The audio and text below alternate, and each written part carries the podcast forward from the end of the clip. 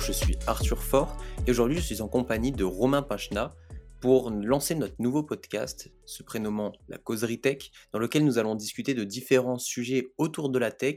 Et pour ce premier podcast, nous allons traiter de la keynote d'Apple lors de la WWDC. Bonjour, c'est Romain. En effet, on va vous parler de la keynote de la WWDC. Et déjà, un petit point euh, sur un sujet que je trouve assez intéressant. Donc, suite à la crise de coronavirus, c'était euh, bah, une des premières conférences, la première conférence d'Apple qui n'était pas en live et sans public, donc pas de sublimes applaudissements à chaque petite annonce.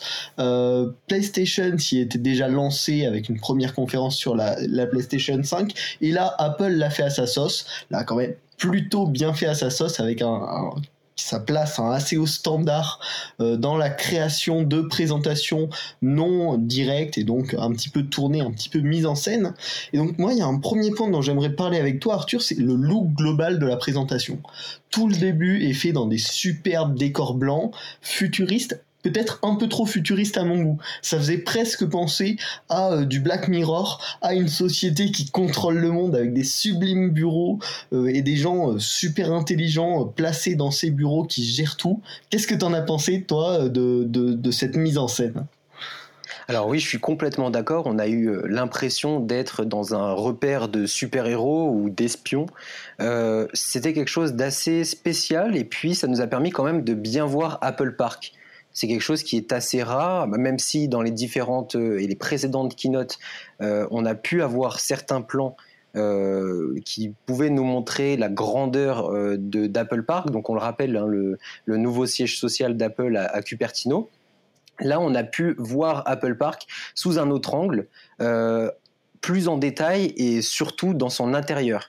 Euh, alors avec de longs couloirs, de grandes baies vitrées, euh, un univers très blanc qui est d'ailleurs passé au noir quand ils sont passés euh, dans la partie souterraine, hein, avec des murs et un environnement un peu plus foncé. C'est vrai qu'on avait l'impression d'être dans quelque chose de très spécial, très exclusif, qui pouvait donner l'impression, comme tu l'as dit, d'avoir affaire à une société qui contrôle le monde, on va dire. Euh, mais d'un côté, c'est un peu le cas. On a Apple qui est quand même hein, maintenant à un stade euh, très élevé au, rang des, grosses firmes euh, et qui, du coup, au final, a permis de nous a permis de, de voir cela encore plus et du coup d'affirmer cette grandeur euh, que possède Apple. Donc je pense que c'était une chose assez importante. Ça, on a aussi pu voir du coup euh, le, parc hein, du centre d'Apple Park qui a été un petit peu transformé. Euh, d'ailleurs avec quelques rappels à la, à la, Gay Pride. Hein, qui, on le rappelle, on est dans le, dans le mois de la Pride.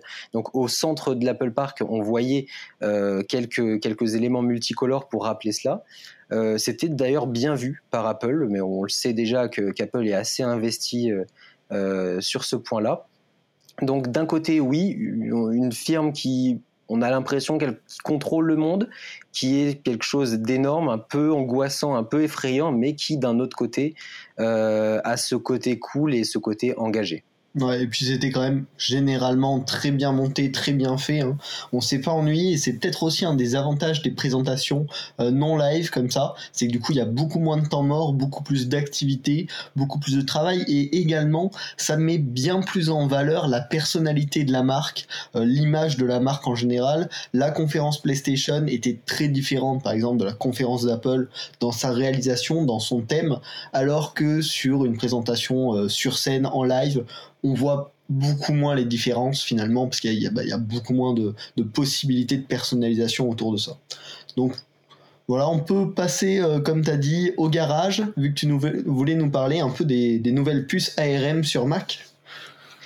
Alors voilà, on a eu l'occasion donc de voir les sous-sols d'Apple Park au moment où euh, Apple a voulu traiter de, ce point qui est un peu, euh, pour moi, le, one more thing euh, qu'on a d'habitude dans d'autres conférences, qui a été forcément présenté d'une manière différente, mais qui était ce petit plus auquel on s'attendait, hein, bien sûr, selon les rumeurs, etc. On, a, eu le temps de, de, s'imprégner de, cette idée qui est donc euh, de faire passer euh, les, les, Mac hein, euh, sous des puces ARM, donc développées par Apple, et donc de laisser sur le côté Intel. Alors ça pouvait, on pourrait se poser beaucoup de questions par rapport à ça. Est-ce que les logiciels seront compatibles? Est-ce que la puissance sera au rendez-vous? Visiblement, selon Apple, oui. On a eu des démos qui provenaient de logiciels, alors de la suite Microsoft. Bon, on va pas dire que ça témoigne d'une certaine puissance, mais euh, en tout cas de la compatibilité. D'ailleurs, c'est un petit clin d'œil à ce qui se faisait à, l'ancienne. On, se souviendra de la conférence euh, qui avait présenté le Macintosh. Alors, je n'ai plus le nom. Euh, où Steve Jobs du coup avait introduit Microsoft lors de cette conférence c'est un peu le cas. Moi, j'ai vu un clin d'œil en tout cas. Donc, on nous a montré, euh, trêve d'aparté, on nous a parlé du coup euh, de, ça. Mais d'un autre côté, on a aussi vu les logiciels développés par Apple. On a vu Final Cut euh, et on a vu certains logiciels de la suite Adobe. Donc assez intéressant et c'est d'ailleurs sur ce point-là qu'on a pu voir beaucoup de puissance, notamment sur Photoshop qui avait qui a été très bien, euh, très bien euh, montré euh, lors de cette conférence, avec certains éléments, des éléments multiples, comme alors il me semble que c'était des oiseaux dans mhm. cette conférence, une multiplication d'oiseaux énormes qui auraient fait planter n'importe quelle machine, ou du moins l'aurait fait ramer. Et là, du coup, ça a été assez bluffant. Pareil pour Final Cut, hein, ajouter une certaine colorimétrie sur des plans qui, du coup, se faisaient de manière instantanée sur des gros plans. Donc, c'était assez, euh, assez incroyable. Hum, d'un autre côté, Apple aussi nous a parlé euh, alors de, cette transition vers ARM qui durerait un certain temps selon Apple, euh, environ deux ans. Mais, mais du coup, Apple mettrait à disposition certains outils aux développeurs pour pouvoir faciliter cette transition. Et, d'ailleurs, c'est quelque chose que j'aimerais bien avoir ton avis sur ça, étant donné que tu es développeur. Et donc, qu'est-ce que cela te, fait présager? Ouais, bah, tout à fait. C'est un sujet bah, forcément euh, très intéressant. Pour euh, parler des démos dont tu as parlé, euh, moi je reste très sceptique là-dessus. On ne sait pas quel aurait été l'équivalent, par exemple, de, la puce qu'ils utilisaient par rapport au Mac d'aujourd'hui. Est-ce que ça correspondait plus au MacBook Pro super haut de gamme à plus de 4000 euros? Ou est-ce que ça correspondait à un truc encore plus haut dans la gamme des produits d'Apple? Donc ça, pour moi, faut se méfier, faut vraiment attendre les premiers tests comparatifs où on peut comparer euh, un produit à un certain prix avec son équivalent dans le passé équipé d'une puce Intel pour voir vraiment quelles sont les différences euh, pour l'utilisateur final. Hein. parce que bien sûr, on peut, on peut accéder à très bonnes performances avec euh, de très bons processeurs, mais ça dépend bien sûr du coût, en tout cas pour l'intérêt que ça nous apporte. Ensuite, niveau développeur, euh, c'est vrai qu'il semble avoir fait vraiment très bien les choses, hein, euh, avec du coup euh, bah, finalement tout dans Xcode pour créer l'application compatible ARM sans avoir rien à changer. En tout cas, d'après ce que j'ai ce que j'ai compris de la conférence, faudrait un peu plus regarder, mais, mais globalement, apparemment, il n'y a vraiment rien à faire. Tout va se faire tout seul avec Xcode. Ils ont également sorti euh, un kit développeur, donc sous la forme d'un Mac Mini, euh, avec ces nouvelles puces ARM pour qu'on puisse euh, ben, tester, commencer à préparer des applications vraiment dédiées à ces puces ARM. Donc ça, c'est vraiment bien fait. par contre, ce kit, il me semble, est assez privé réservé sous certaines conditions, donc faudrait voir les conditions après. Moi, dans, dans l'immédiat, bien sûr, ça, ça m'intéresse pas. Faut quand même avoir une, un certain business qui tourne avec le développement euh, de produits pour macOS et pour iOS pour être intéressé par ce, genre de kit de développement.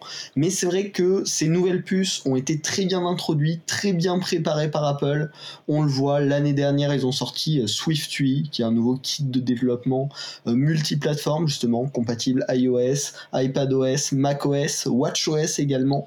Euh, l'année dernière, c'était un peu bancal. Cette année, ils sortent la 2.0 qui est vraiment, vraiment complète. On commence à arriver sur un truc de solide.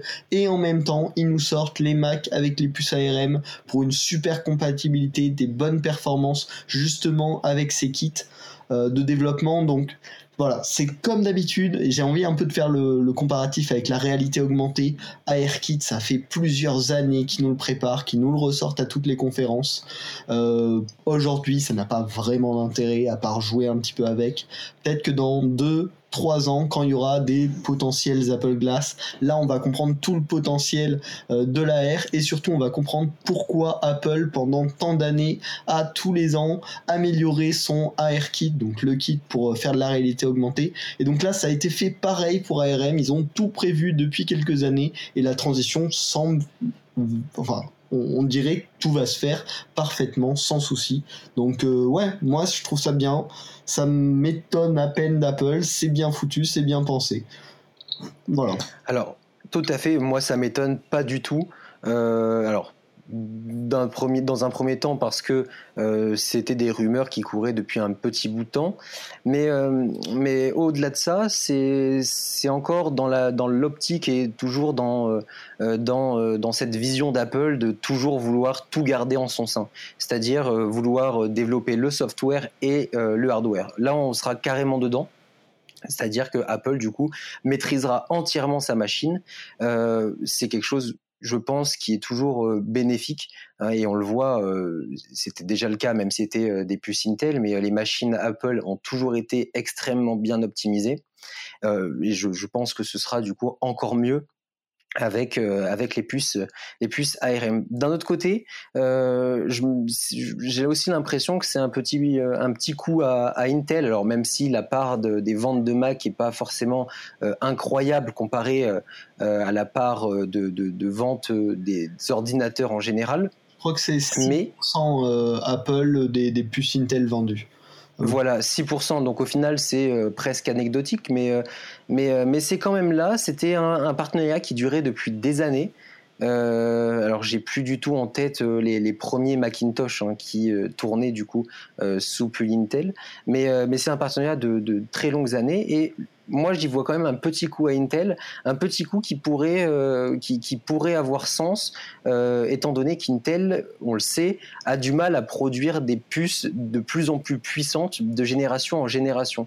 Et on l'a vu d'ailleurs, euh, Apple l'a bien montré avec son dernier MacBook Pro, qui du coup est en deux versions avec une version pour le MacBook Pro 13 pouces évidemment qui est du coup avec une version euh, de port Thunderbolt 3 qui du coup tourne sur des processeurs Intel de 8 génération et euh, en, face du coup à un MacBook Pro 13 pouces avec 4 ports Thunderbolt 3 euh, qui eux par contre tournent sous la dixième génération euh, d'Intel. Et au final quand on regarde les benches ben il y a très peu d'écart de puissance donc euh, ça montre encore, et Apple, je pense que Apple, Apple l'a bien montré du coup euh, avec cette présentation. Bah au final, Intel est maintenant est un peu à la traîne et un peu du mal à, euh, à se, se, développer, à être encore meilleur d'année en année.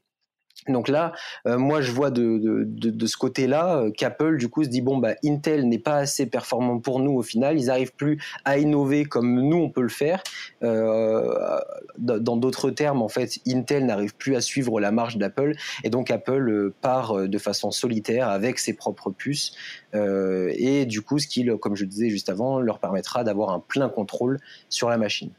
Ouais, ouais, tout à fait.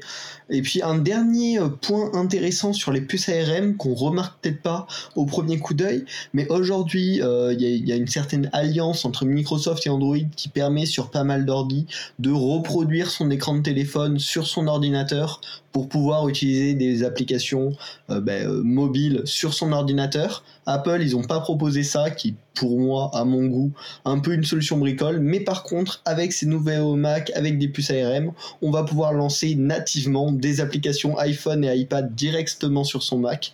Et du coup, bah, là, on, a le meilleur des deux mondes. On aura des applications optimisées euh, finalement pour l'iPhone, pour l'iPad, qui vont aussi tourner sur le Mac, qu'on pourra utiliser sur le Mac sans avoir à faire une espèce de recopie d'écran du téléphone un peu foireuse. Euh, et du coup, ça, euh, bah, je trouve, c'est le petit bonus qui fait que c'est voilà, ça, apporte un vrai intérêt en plus du côté perf, en plus du côté se démarquer d'Intel et d'aller plus loin, qui est un bonus, bah, tout simplement, encore une fois, de l'écosystème. Oui, tu as tout à fait raison euh, d'amener ce point-là. Euh, et dans ce sens, en fait, ça va euh, renforcer, on va dire, l'écosystème d'Apple, lui donner encore plus un côté, un côté utile et un côté pratique. Donc, comme tu le disais, on pourra du coup faire tourner ses apps iPad, etc.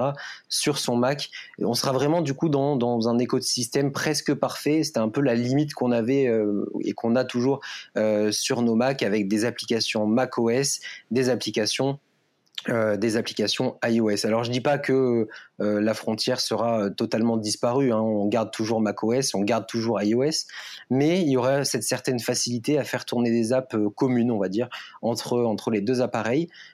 c'est quelque chose du coup qui va toujours dans l'optique d'Apple. On est vraiment dans, dans une amélioration. Je pense que cette présentation d'ARM, on est dans, dans, dans une amélioration du coup de ce que faisait déjà Apple, dans une certaine continuité en somme.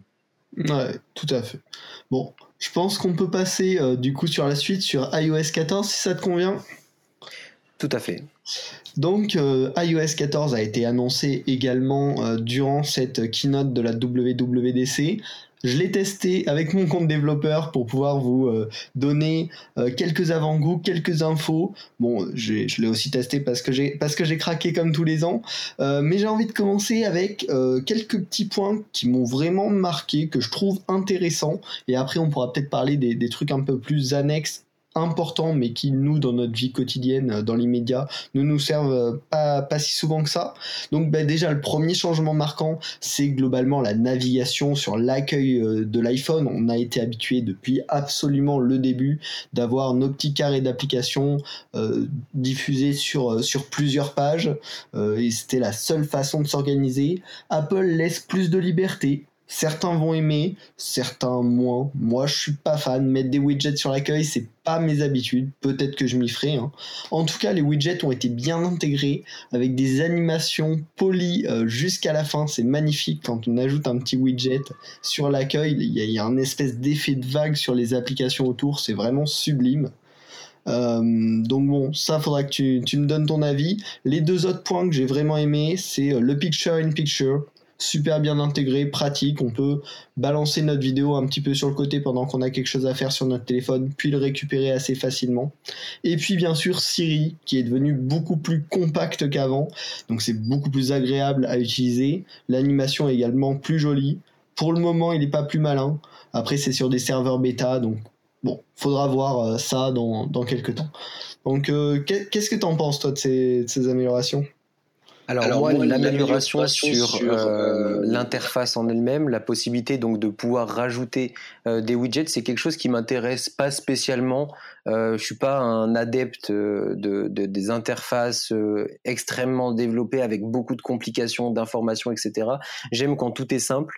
Euh, un peu la méthode, et d'ailleurs je suis adepte de la méthode euh, Léo Duff, hein, qui on le rappelle consiste à euh, essayer de cacher le maximum, et d'ailleurs c'est ce qui sera encore plus possible, encore plus possible de faire du coup avec iOS 14, c'est-à-dire de, de, cacher en fait le maximum d'applications pour réduire son utilisation et en fait rechercher chaque application qu'on veut utiliser dans le, le, spotlight. Donc pour moi, c'est quelque chose qui m'intéresse pas spécialement.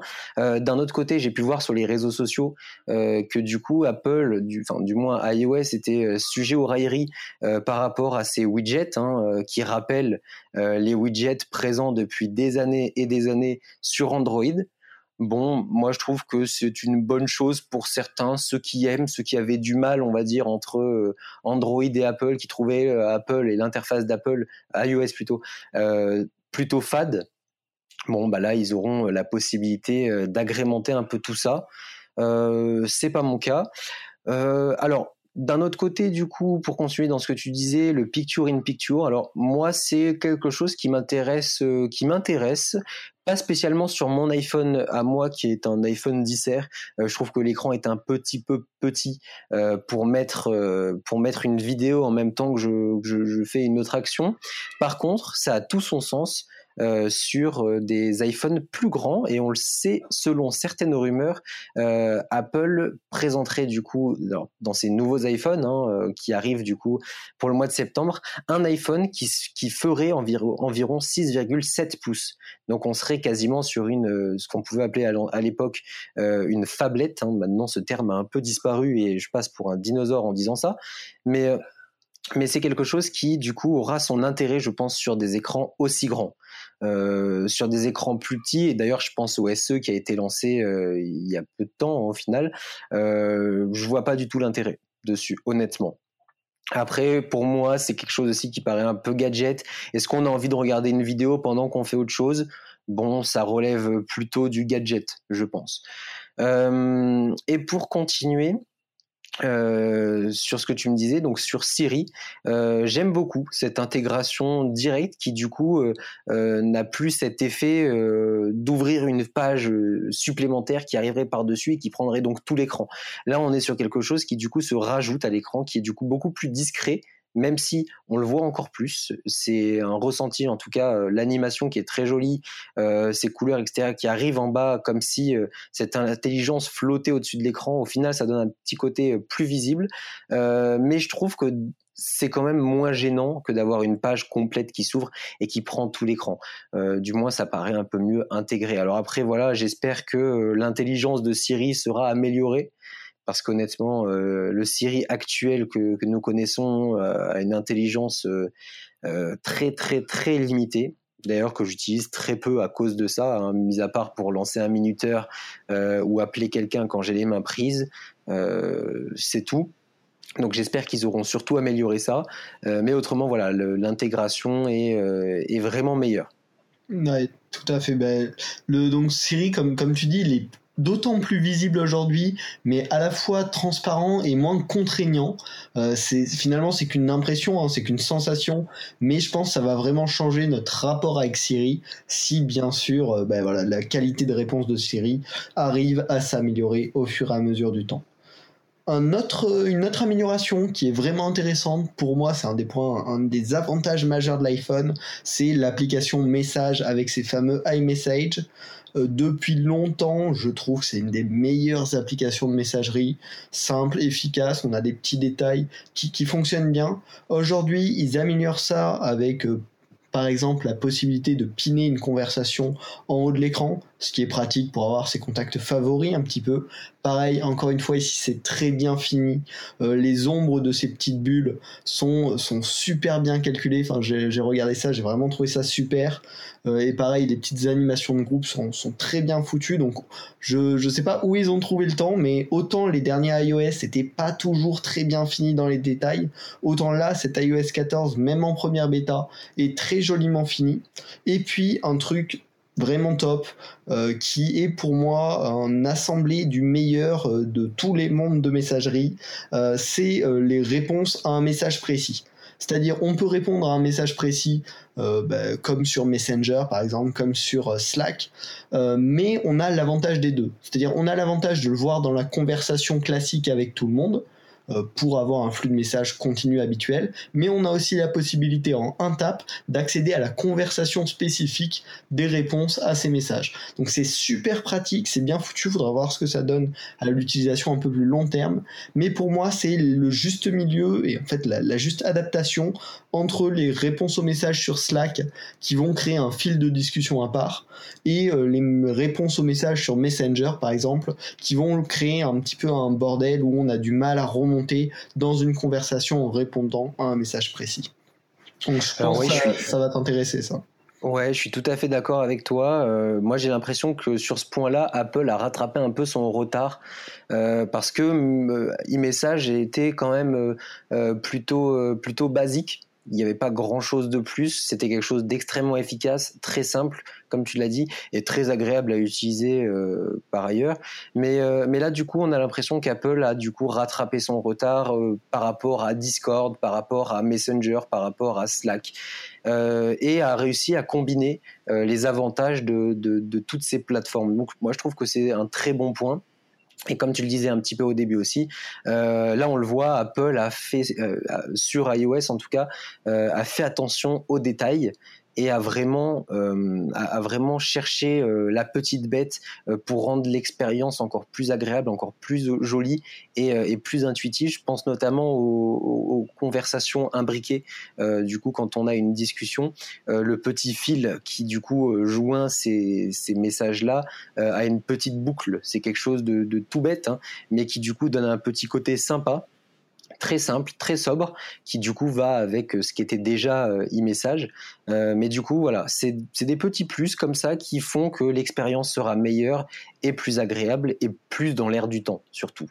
Ouais, clairement. Clairement, clairement. Dans les autres améliorations sur iOS, euh, il y en a une qui me plaît particulièrement, même si il y a peu de chances que je l'utilise euh, prochainement, c'est CarPlay qui a été amélioré avec euh, CarKey pour permettre de déverrouiller sa voiture avec son iPhone, également de pouvoir prêter sa voiture avec un simple message. Bon, ça c'est le futur. Alors oui, complètement.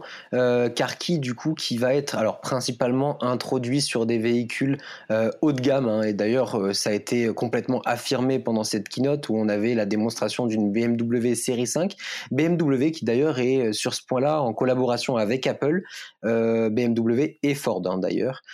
donc c'est assez marrant de voir ça, c'est une très bonne fonctionnalité complètement dans l'air du temps, qui du coup, euh, qui du coup tend un peu à, se rapprocher de Tesla. Hein, Tesla est déverrouillable par téléphone euh, portable par l'application. Euh, donc je trouve que voilà, Apple essaie de se positionner sur ce segment-là en essayant de rajouter et de donner cette possibilité à certaines marques automobiles du coup d'intégrer cette fonctionnalité que je trouve très cool. Il y a peu de chances que je l'utilise aussi dans les, incessamment sous peu, mais c'est quelque chose qui est du coup très intéressant. Qui et qui du coup a vraiment un très très bon côté pratique. Le share by message du coup pour partager cette clé, qui d'ailleurs se rapproche de quelque chose qui avait été et qui est toujours dans cette logique-là. On voit qu'Apple a vraiment un fil conducteur dans ses démarches, qui était du coup le transfert d'argent par message. Il y a quelque temps, hein, il y a deux ans, il me semble que ça avait été annoncé. le transfert d'argent, je sais absolument pas où c'en est. En tout cas, c'est pas disponible sur mon, téléphone. Mais euh, voilà, le transfert d'argent par, par e-message, et bien là, on va un peu dans cette continuité-là, le transfert de clés euh, par, par e-message. Donc, je trouve que c'est très cool. Euh, c'est une fonctionnalité d'ailleurs qui est encore ajoutée à e-message. Hein. On le voit, e-message était un peu un, un élément central d'iOS. Donc j'ai trouvé ça très cool. Euh, moi, toujours sur iOS 14, quelque chose qui m'a beaucoup plu, euh, c'est, euh, alors on va pas parler d'une refonte, mais d'une amélioration en tout cas de l'application Plan. qui intègre du coup pas mal de nouveautés, notamment la cartographie pour vélo donc qui du coup euh, va pouvoir euh, définir euh, sur lequel on va pouvoir définir des trajets des itinéraires à vélo qui seront intelligents et qui vont pouvoir nous donner des indications.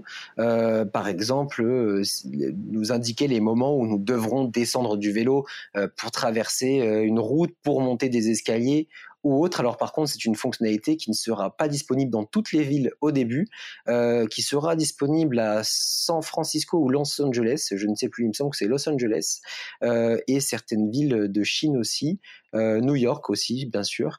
Donc voilà, dans certaines villes pour l'instant, ça va se développer, je pense, ensuite à l'international, mais c'est quelque chose qui du coup prend du temps. Il y a d'autres fonctionnalités qui me viennent en tête, par exemple l'indication des pentes et du coup du niveau de fatigue en quelque sorte qu'on aura en faisant euh, ce trajet par vélo. Donc je trouve que c'est quelque chose d'assez cool. Euh, pareil, l'intégration, et on va dans la même démarche euh, qu'on citait juste avant, du coup, avec CarPlay.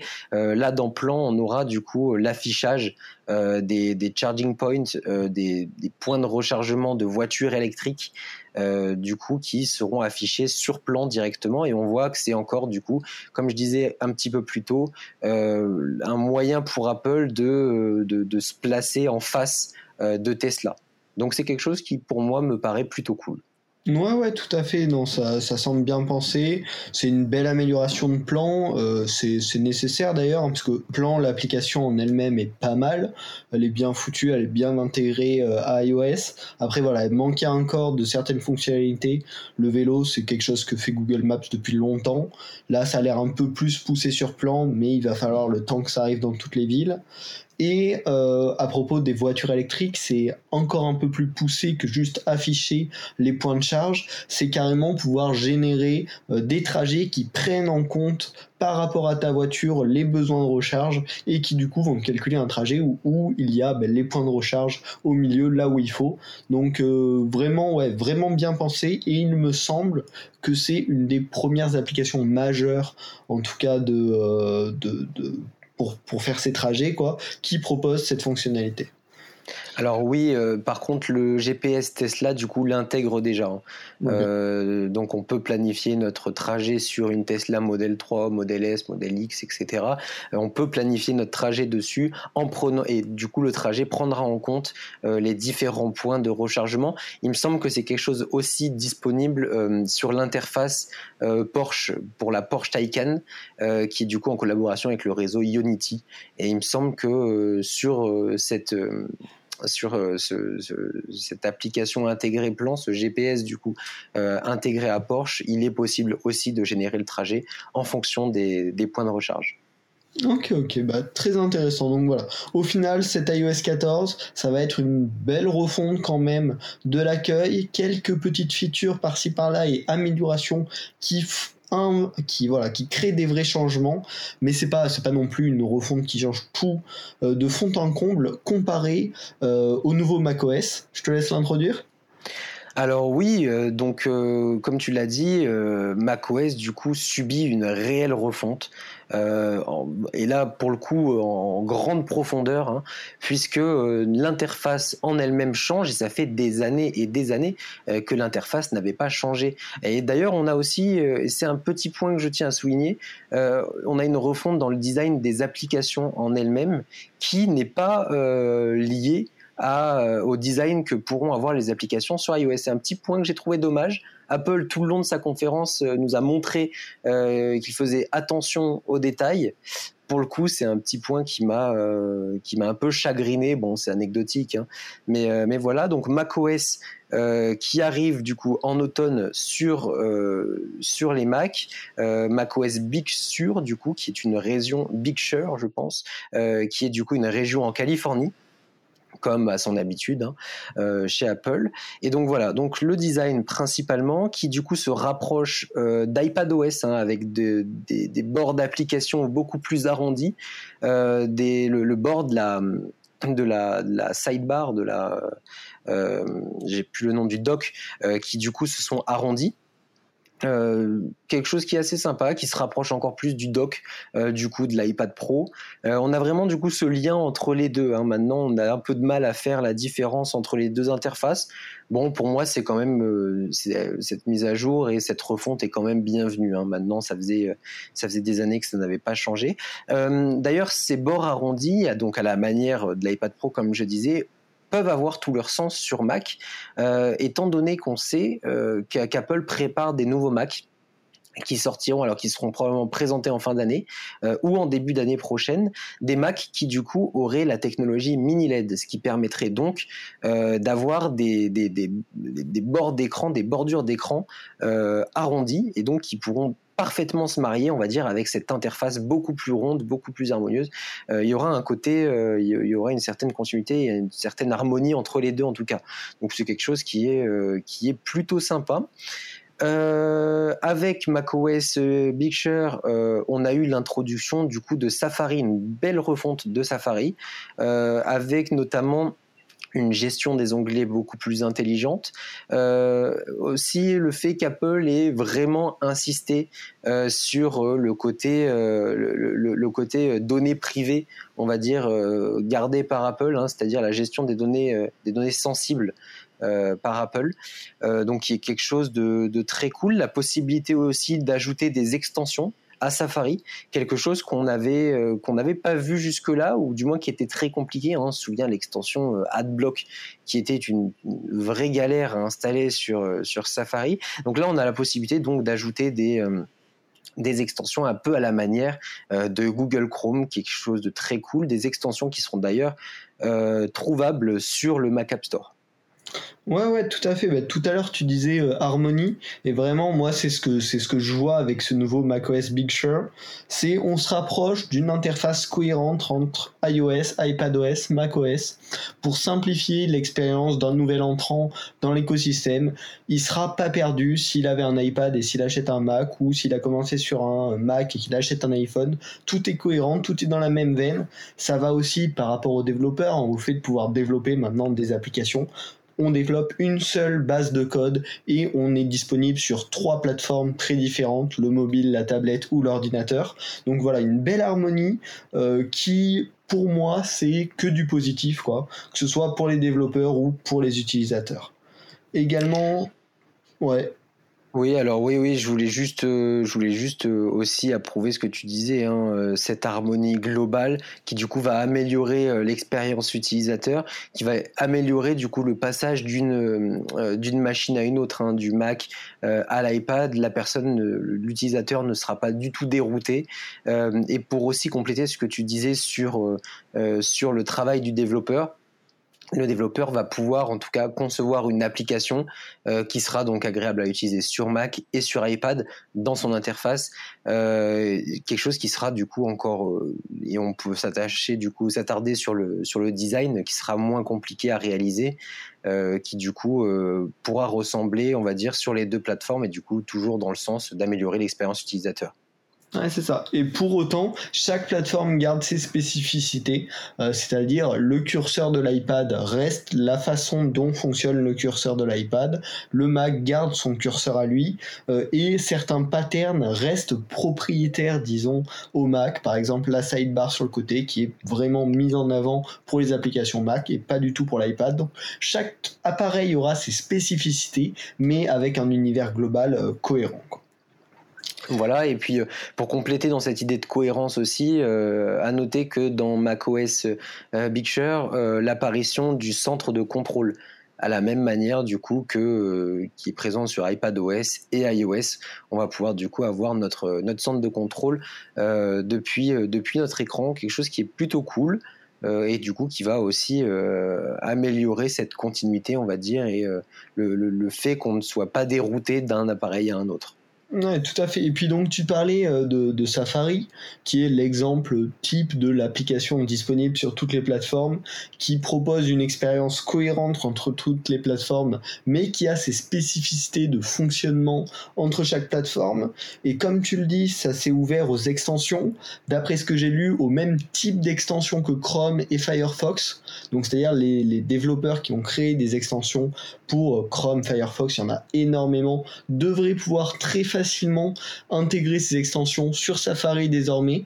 Donc on peut s'attendre probablement à un boom des extensions sur Safari si les développeurs s'y intéressent et euh, tentent de mettre ces extensions disponibles sur Safari. Ça, c'est vraiment un truc bien, sachant que Safari apporte, ce que n'apportent pas trop les autres navigateurs, une vérification de la sécurité en demandant des autorisations à l'utilisateur lorsque les extensions sont actives. Aujourd'hui sur Chrome notamment, je crois que les extensions ont beaucoup, beaucoup, beaucoup de liberté on se rend pas forcément compte, mais si ça se trouve une petite, un, petite, euh, un petit plugin qu'on a mis il y a quelques mois est en train de traquer tout notre historique des données, alors que là, sur Safari, on garde ce côté vie privée mis en avant par Apple depuis maintenant des années et qui pour le coup là apporte un vrai bénéfice, un vrai avantage. Euh, comparé aux autres navigateurs, sachant que déjà j'aime beaucoup Safari pour sa simplicité et euh, sa rapidité globale. Oui, complètement. Et puis Safari a un gros avantage aussi, euh, c'est qu'il est peu gourmand en ressources euh, pour la machine. Euh, comparé à Google Chrome, par exemple, qui, qui va du coup faire chauffer rapidement le Mac, et je sais ce qu'il en est avec le mien. là, Safari a cet avantage d'être très light et du coup de pouvoir parfaitement tourner, ce qui procure du coup une expérience utilisateur au top du top. Voilà, ben, je pense qu'on a abordé les, principaux sujets qu'on voulait aborder. Peut-être dans des futurs épisodes de la causerie tech, on pourra parler euh, ben, un petit peu des app clips qui, moi, m'intéressent pas mal, mais faut voir euh, voilà, quand on aura eu des exemples. Là, pour l'instant, on a juste une démo. Peut-être parler un petit peu d'iPadOS, d'Enscribe. Voilà, on pourra parler de ça euh, par la suite. Là, je pense qu'on a fait un, bon petit tour des sujets qui nous ont le plus intéressés dans cette keynote. un petit mot pour la fin? Eh bien alors oui, tout à fait. On pourra parler du coup euh, de, du reste de ces nouveautés présentées pendant cette keynote euh, dans d'autres podcasts, hein, notamment. Euh, et je voudrais rajouter, c'est quelque chose qui m'a beaucoup plu, les AirPods Pro. mais bon, on va aussi attendre d'avoir ces mises à jour sur produits pour pouvoir voir ce qu'il en est, étant donné que c'était des choses assez abstraites. Et donc moi, je pense qu'on peut conclure, on peut conclure sur cela. Et donc on va vous demander euh, de partager, d'aimer notre podcast euh, et, euh, et, de nous soutenir. Et on vous remercie surtout pour votre écoute, qui était plutôt longue. Hein, on doit être à quasiment 40 minutes. Donc on vous remercie pour ça. Et on vous souhaite donc une bonne continuation de journée. Merci d'avoir écouté ce premier épisode de la causerie tech. C'est le premier, on a besoin de vos remarques, on a besoin de vos conseils pour l'améliorer. On fera tout notre possible pour en faire voilà, un espace un petit peu chaleureux où on vous partage euh, nos avis sur les actus de la tech.